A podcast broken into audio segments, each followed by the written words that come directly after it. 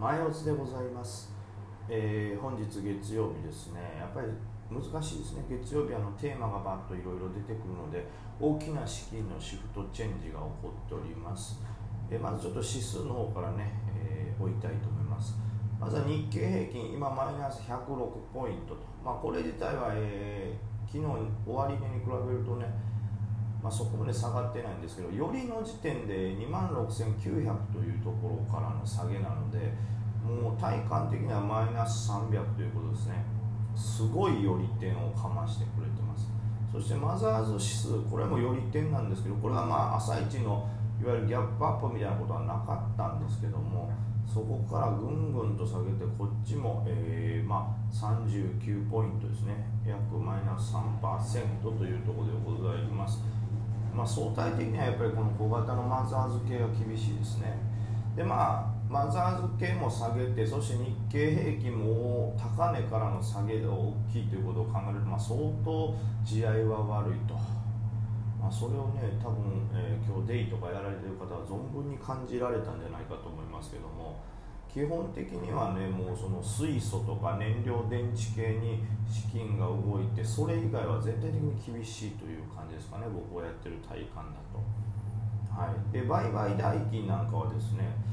まあ1兆というところですね今。なんでまあそこまでやっぱ多くはないです。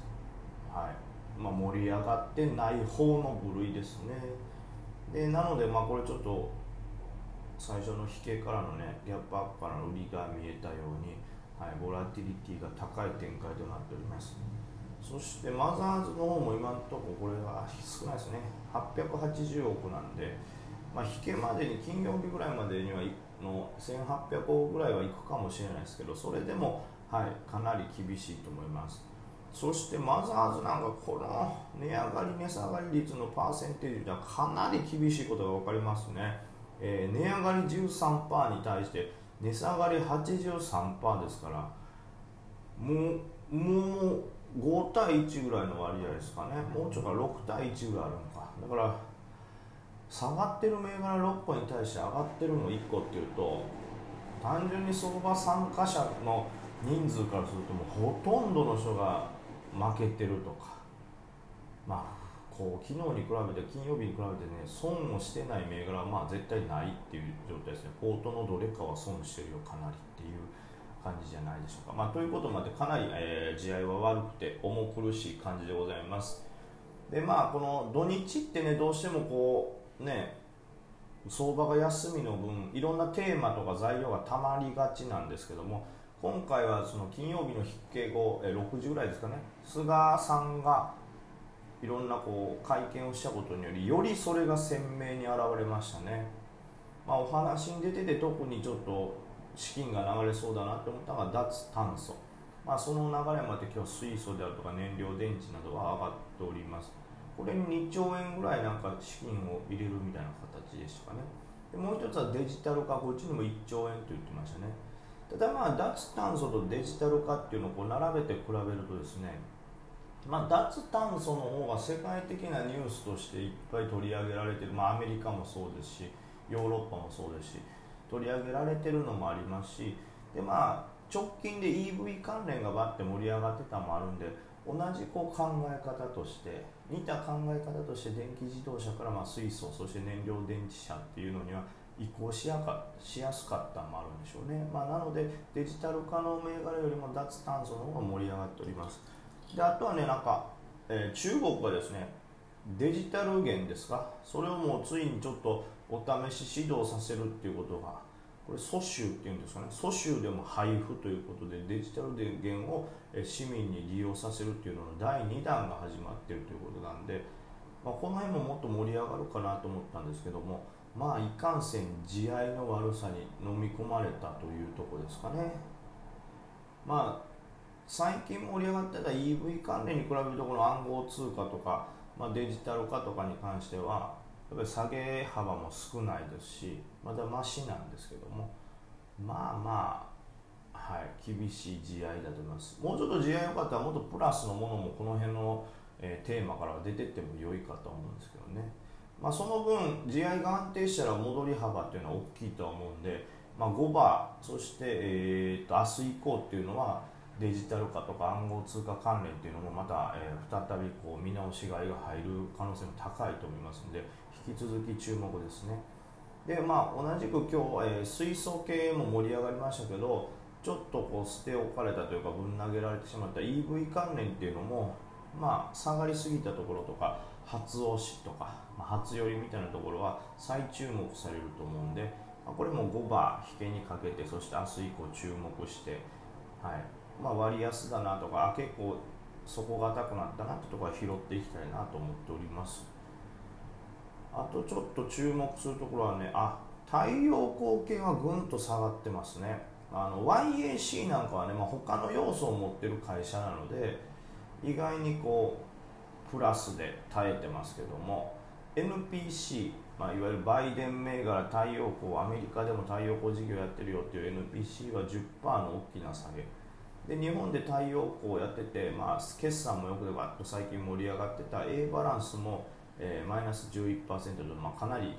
厳しい下げとなっておりますなのでこうあの自然エネルギー脱炭素として、まあ、太陽光もねそういやそういうものなんでしょうけどもそれよりも非常に自動車の方に特化しているという流れですね。まあ、こう前なんですかね。その EV が盛り上がった時のバッテリー、え、電池関連というのがねそう長期では盛り上がらなかったんでじゃあ果たして水素が長期で盛り上がるのかどうかっていうところはね、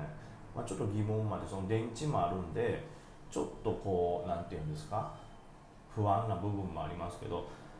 今日上がってる銘柄が多いんで全体が全体このまま水素系がわって伸びていくとはちょっと考え難いのもあるんでこの中でまあ当然選別が明日以降起こっていくと思います。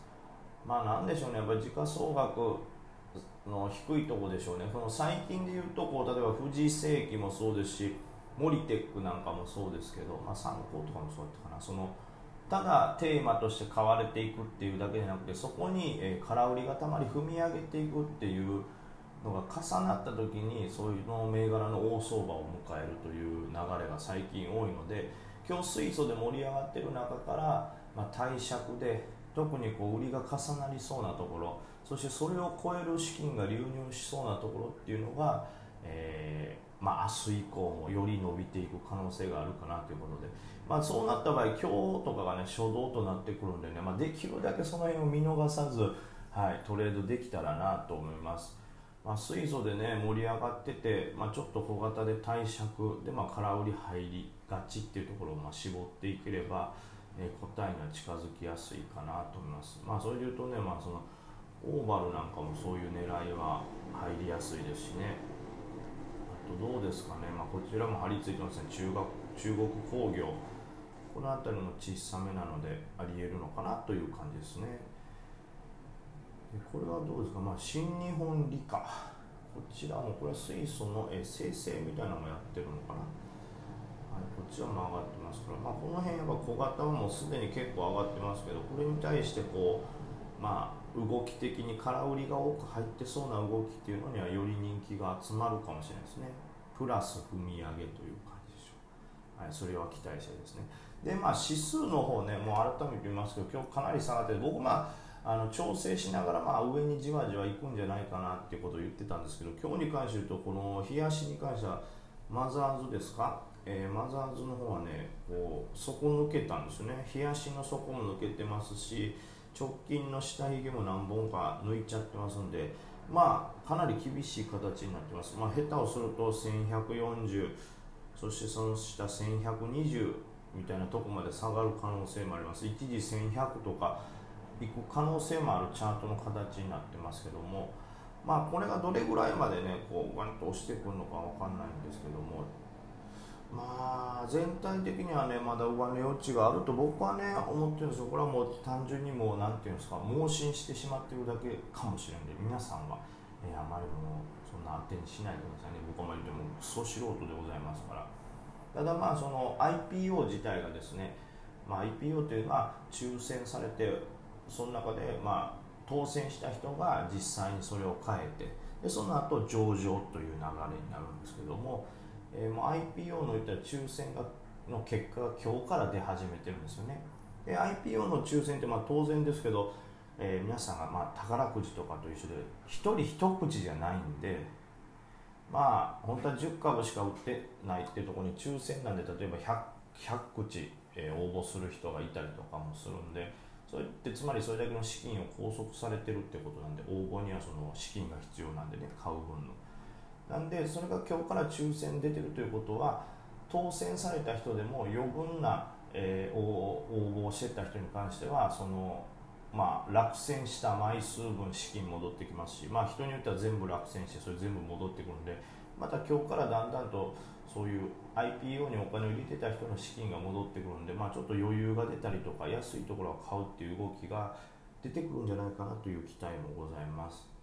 ただまあ、今週の金曜日がですね、その、何でしたっけ、あのよくやる、メジャー S q なんで、まあ、それに対してどうしても乱高下、はい、する動きっていうのは出るんじゃないかなと、まあ、それぞれいろんなところの、ね、思惑があって仕掛けもあるでしょうから、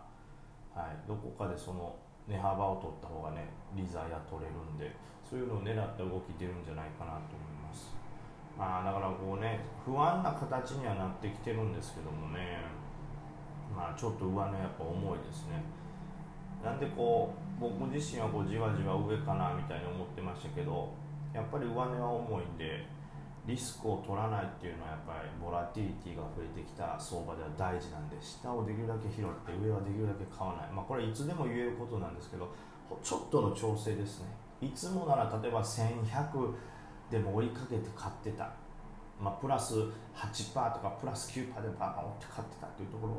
もう今日はちょっとボラが増えてるんで8%プラスとか買うのやめようとこうかなとか、まあ、ちょっとその辺の微調整をね、えー、大事にしていきたいと思います。まあ、5番、えー、水素プラスなんか踏み上げ狙えたらと思います。